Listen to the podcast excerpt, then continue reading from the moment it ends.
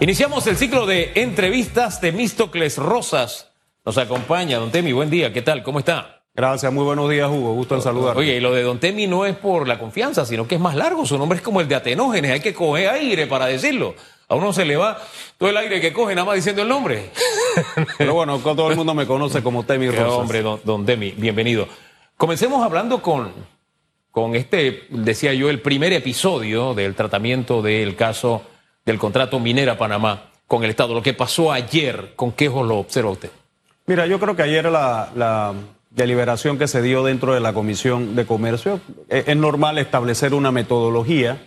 Este contrato pues tiene eh, condiciones que demandan una amplia participación de sectores que estén a favor o sectores que estén en contra, ya sea del contrato de la actividad minera y establecer los tiempos que, se requerirán para las exposiciones y también para la participación de los propios diputados de la comisión. Creo que es un mecanismo adecuado. Igualmente, el que se haya podido establecer que la comisión tendrá reuniones con las personas que están dentro de, del área donde está la mina, en los distritos de Donoso, Marto Rijo y demás que están en la provincia de Colón. Yo creo que también es importante. Lo que queremos destacar del papel que tiene que jugar la Asamblea Nacional es la discusión del contrato, que se puedan escuchar todos los puntos de vista. Nosotros sentimos que hay argumentos válidos, suficientes, para que la Asamblea Nacional dé un voto al contrato, un voto que para nosotros debe ser afirmativo. Y decimos afirmativo porque tenemos que ver el contrato minero bajo un contexto relacionado al impacto económico que hoy mismo tiene. No podemos desconocer que el contrato viene a surgir luego de ya una inversión de cerca de 10 mil millones de dólares que se ha hecho en el área donde está la mina, que tiene un, promedio de 40 mil empleos entre directos e indirectos y el aporte que hace al fisco. Así que yo creo que eso es algo que tenemos que ver bajo ese contexto Luego habrá el tiempo para discutir si Panamá debe ser un país que quiere explotar sus recursos minerales. Un tema que ya viene avanzado de hace mucho tiempo. Cuando se hizo el Código de Recursos Minerales en 1963, ya el país apostaba a explotar sus recursos minerales y ha venido a través del tiempo fortaleciendo su legislación, modificándola para atraer inversionistas. Y yo creo que eso es parte de lo que Panamá puede generar como parte beneficiosa para su economía y para la generación de empleos. Yo no sé, yo, los, diputados no han pedido consejo, pero creo que es un buen momento para el sano consejo. Ayer vimos a grupos eh, que están muy apasionados con este tema y uno no sabe las pasiones hasta dónde nos pueden llevar. Y creo que por la salvaguarda de la paz y del buen desarrollo de un debate, los diputados deben manejar esto con, con el criterio que se merece este tema. Llegar tarde a una sesión siendo el presidente, sabiendo que hay gente que está molesta, no sé, no me parece la decisión más sabia. Esto para entrar en algunos detalles de lo que pasó ayer. Yo creo que quien preside el debate debe ser el primero en dar el ejemplo y llegar temprano. Es más, si llega antes de la hora, creo que mandaría un buen mensaje. Porque los retrasos usted los puede interpretar de, de mil maneras. Ahí está la canción de Gilberto Santa Rosa, cómo iba minuto a minuto interpretando el paso del tiempo ¿no? en su contra.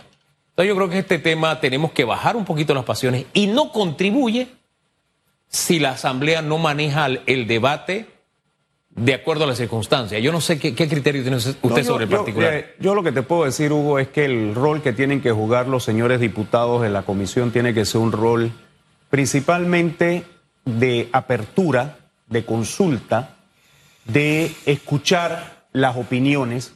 Coincido en que debe respetarse la hora. Aquí en Panamá tenemos la manía de no respetar las horas y el tiempo de todos vale. Y en ese sentido, lo que creo que tanto el diputado presidente como los diputados que son miembros de la comisión tienen que tener esa amplitud para ellos poder preguntar a quien tenga el uso de la palabra, tener el espacio para aclarar dudas, yo creo que tiene que manejarse de una forma clara y transparente, ciñéndose a lo que dice el contrato, no a lo que se dice en redes, lo que han inventado personas que no se han leído el contrato y que estiman que hay situaciones que se dan ahí. ¿Quién ha inventado del contrato? Mira, yo aquí se ha hablado mucho sobre el tema de, del enclave. El, el, tema del enclave, a nuestro concepto, no es cierto. Yo creo que el, el contrato delimita claramente el territorio que tiene eh, de operación la mina. Hay la autoridad por parte de los estamentos del gobierno nacional, llámese Policía Nacional, Bombero, eh, Dirección de Investigación Judicial y demás, para poder actuar dentro del, del área donde está realizándose la actividad minera. Aquí no se ha de, eh, soslayado o no se ha eh, relegado el papel de la autoridad judicial dentro del área de la mina, que hay un control de ingreso y entra, de, de, entrada para, para la mina, eso es normal, pero las autoridades pueden entrar cuando así lo deseen, eso queda claro porque la, el contrato no va en contra de las normas que tiene establecido el país. Y así eh, el, el, tema de, de, si se puede sobrevolar el área, el tema de si van a poder hacer eh, actividades fuera de, eh, privadas, todo eso está regulado en el contrato, para todo existe una permisología y como nosotros hemos indicado dentro de, la Asociación Panameña de Ejecutivos de Empresas, es una gran responsabilidad para las autoridades del Ministerio de Comercio, Ministerio de Ambiente, Ministerio de Trabajo y Desarrollo Laboral, eh, el Ministerio de Economía y Finanzas y la Dirección General de Ingresos, tener el equipo técnico el equipo suficiente y competente para poder fiscalizar las actividades que se dan dentro de, de, la minera y con esto garantizar el cumplimiento y el fiel cumplimiento del contrato. Yo creo que ahí está el, mayor reto que tenemos y esa fortaleza institucional es la que hablamos de que tiene que darse con recursos financieros, con recursos profesionales y recursos técnicos para ejercerse de una manera correcta y óptima. Hombre, de enclave conocemos nosotros. Tuvimos uno aquí. Era la quinta frontera para los jóvenes que no les tocó vivir esa experiencia. Había una policía, una policía que no era la panameña. Había un ejército que no era el panameño. Se te juzgaba según las leyes estadounidenses, no las panameñas. En fin, era como estar en otro país, por ponerlo de alguna manera. ¿Algo de lo que está en el contrato puede interpretarse de, de esa forma? Para ninguna manera. Si hay un delito dentro de los predios de la mina, eh, le corresponde a las autoridades panameñas, a las autoridades de investigación y a los jueces panameños realizar el proceso eh, y deslindar cuáles son las responsabilidades que se han. Aquí no entra ninguna otra autoridad y eso es lo que se está hablando, ¿no? De que, que, que, van a tener eh, una protección y no, eso no es cierto, eso no lo establece el contrato. El contrato no entra a cambiar la normativa que tiene la legislación panameña en temas penales, en delitos y demás. Eso está claramente establecido y una autoridad de investigación judicial puede ver si ha sucedido un incidente que puede pasar eh, y tiene plena competencia para investigar y, y, actuar conforme lo establece la ley. Las restricciones de vuelo en el área de la concesión, ¿no se puede interpretar de esa manera? Tampoco, porque yo creo que cuando se explica en la naturaleza de eso, entendemos por qué se tiene que hacer. La mina es una mina a cielo abierto que requiere de voladuras con el uso de explosivos. La onda expansiva, cuando hay explosivos, puede alcanzar a cerca de 3.000 metros de altura. Entonces, no puede sobrevolarse cuando hay eh, momentos de voladura porque el, el, aparato que esté en el aire va a recibir una fuerte eh, presión que lo puede eh, derribar en su momento. Por lo tanto, y como funciona en cualquier lado donde hay voladuras, tienes que pedir un permiso a la Autoridad de Aeronáutica Civil, que es la competente para el autorizar los vuelos en el espacio aéreo nacional, para que se pueda sobrevolar en momentos en que no hay ese tipo de condiciones. Ahora bien, usted no es abogado, y se lo pregunté antes de entrar al aire, ¿no? Porque yo tenía la impresión que usted era abogado.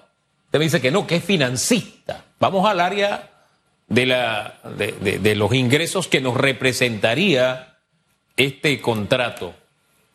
si lo comparamos con contratos similares en la región, usted no sé si ha hecho el análisis, no lo comparemos con lo que teníamos porque, hombre, lo que teníamos, lo que se firme es ganancia, porque lo que teníamos era pésimo, pero lo que se firme es ganancia.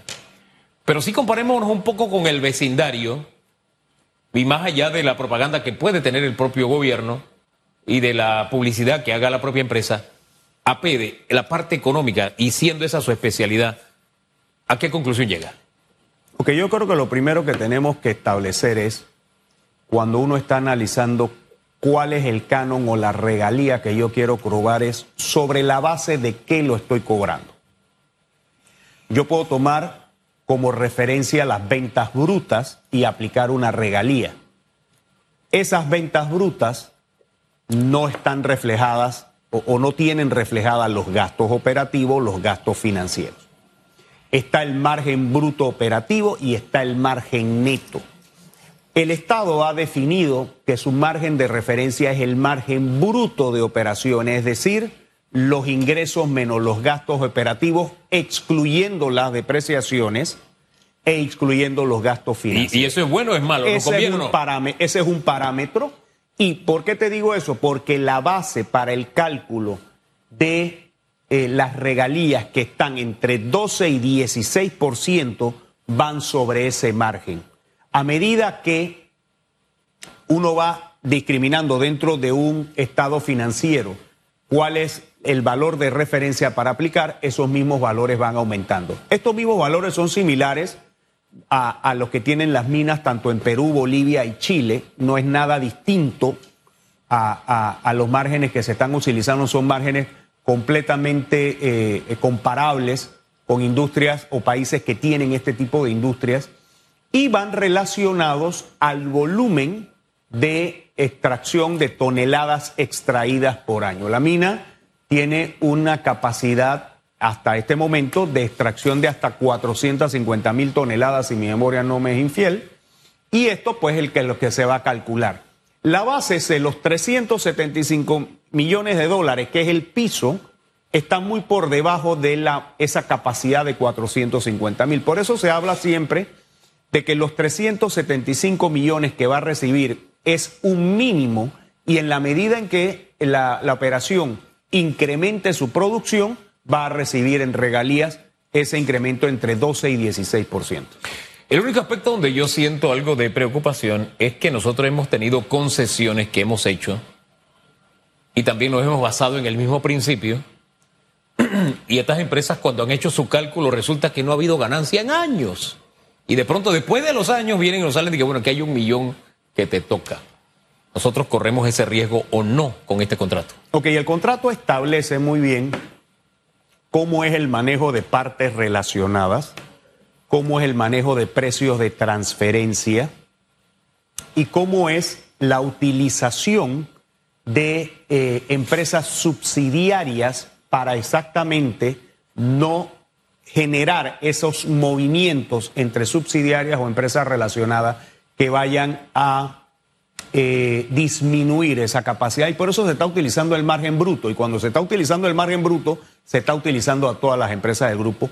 Evidentemente corresponde, y por eso hablo de la Dirección General de Ingresos y el Ministerio de Economía y Finanzas, la responsabilidad de estudiar muy bien los estados financieros este, eh, estudiar muy bien los informes para cuando se presentan el pago de eh, los tributos y el pago de regalías, pero eso el contrato prevé una medida para evitar la utilización de esas figuras que lo que buscan es eh, diluir dichas ganancias entre otras empresas. Hombre, en ese ensayo que intentamos cada día, ese ensayo a ser justos, así como dijimos de la comisión que se envía un mal mensaje al no manejar esto con el criterio y madurez que merece, que se amerita, creo que ayer pasaron cosas que, que envían un buen mensaje. Por ejemplo, una parte pedía, déjenme exponer 30 minutos. El presidente de la comisión llegó con la tesis que era suficiente con 10 minutos. Creo que la salida de 20 minutos fue salomónica. A algunos les gustará, a otros no, pero me parece que de eso se trata, un entendimiento. Nadie impone nada, sino que podemos encontrar un punto un punto medio. Ese aspecto me gustó. Yo creo que con ese talante se puede llevar adelante la discusión y sin que estemos en un estadio de fútbol, bueno, ya ni los estadios de fútbol, porque allá en los estadios de fútbol usted grita cosas y lo, lo sacan o lo suspenden, ¿no? Eh, pero eso de que no haya una gradería, donde haya respeto, donde no haya, usted sabe, los abucheos o qué sé yo, que eso enturbia también el buen entendimiento, el llamado de atención para que eso no ocurra.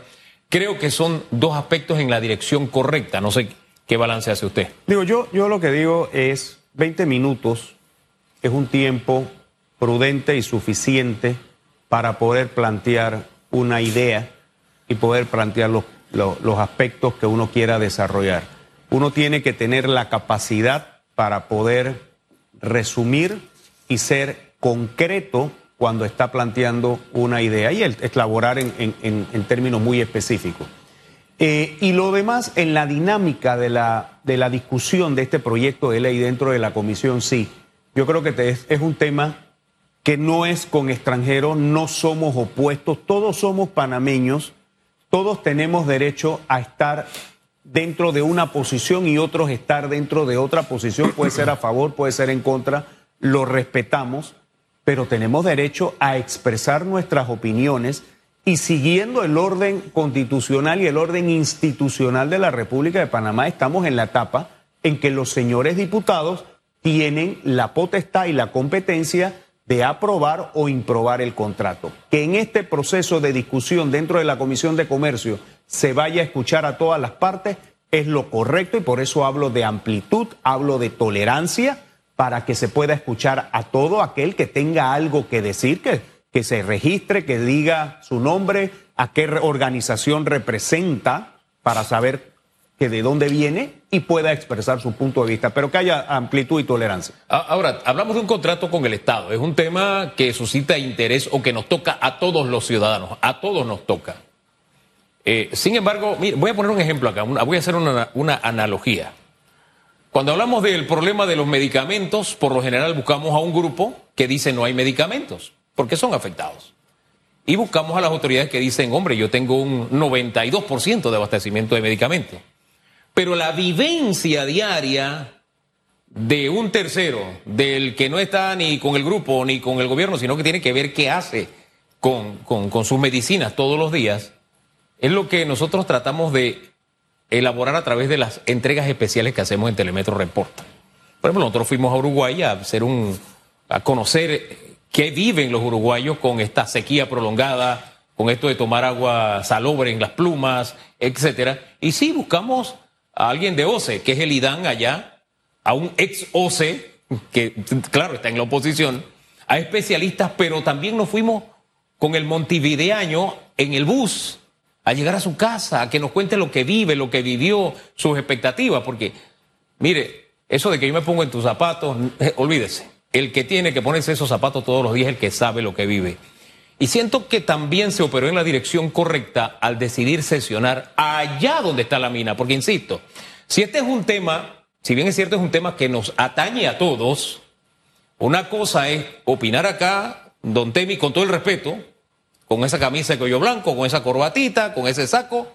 Y otra cosa es estar allá y saber el impacto directo que tiene este contrato con el Estado, que de alguna forma guarda relación con el día a día de la gente que está allá. Esos dos aspectos yo lo pondero, insisto, en, ese, en esa tarea de ensayar a ser justos. No sé cómo lo ve usted. No, y, coincido contigo, Hugo. Eh, yo creo que es evidente cómo ha tenido un impacto económico toda la región de Coclé, el área de Penonomé, si uno ve las cifras, las actividades de empleo y desempleo que hay en, esa área, pues son cifras muy distintas al resto del país. La actividad económica, la construcción de casas, todo el beneficio y el derrame económico que ha tenido el área de Penonomé, el área de la Pintada, eh, producto de la actividad minera, se, se es palpable. Y dentro de las comunidades en Colón que han habido programas para mejorar eh, los temas de educación, temas de salud, temas de suministro de agua, temas de eh, mejoramiento de las condiciones, carreteras, que se hacen a través de los aportes que está haciendo el contrato de minera y que las autoridades, y por eso es importante que ese, ese fideicomiso que va a administrar estos recursos sirva para que esas obras sigan beneficiando a la comunidad. Es importante que se escuche a quienes están allá, a los trabajadores que están allá, a los residentes que están allá, para que eh, puedan evaluar y decir cómo ha sido el, el relacionamiento con la minera y que esto también sirva como elementos de juicio a la hora de tomar la decisión en la Asamblea Nacional. hombre, y hay que ir un paso adelante, porque si bien es cierto la vida de muchos productores campesinos ha cambiado, ellos tienen hoy un mercado seguro, que es la minera. Y también pueden llevar sus productos por carretera hoy, cuando antes era a lomo de mula dos y tres días para llegar a Agua Dulce o, a Penonomé. esa realidad ha cambiado para ellos. Pero siento que no solamente es quedarnos ahí, es porque en algún momento ya no habrá mina. Entonces mirar la posibilidad de ver el mundo como mercado para que vendan su café y todo aquello que ahora están produciendo desde piña en adelante. Pero para eso tenemos que salir de la discusión que tenemos ahora. Creo que es crucial que leamos el contrato todos y cada uno de nosotros. Quitarse un poquito, insisto, lo que usted reciba de propaganda del gobierno, lo que usted reciba como eslogan de quienes se oponen al, al, contrato, lea lo lea y llegue a una, a una conclusión.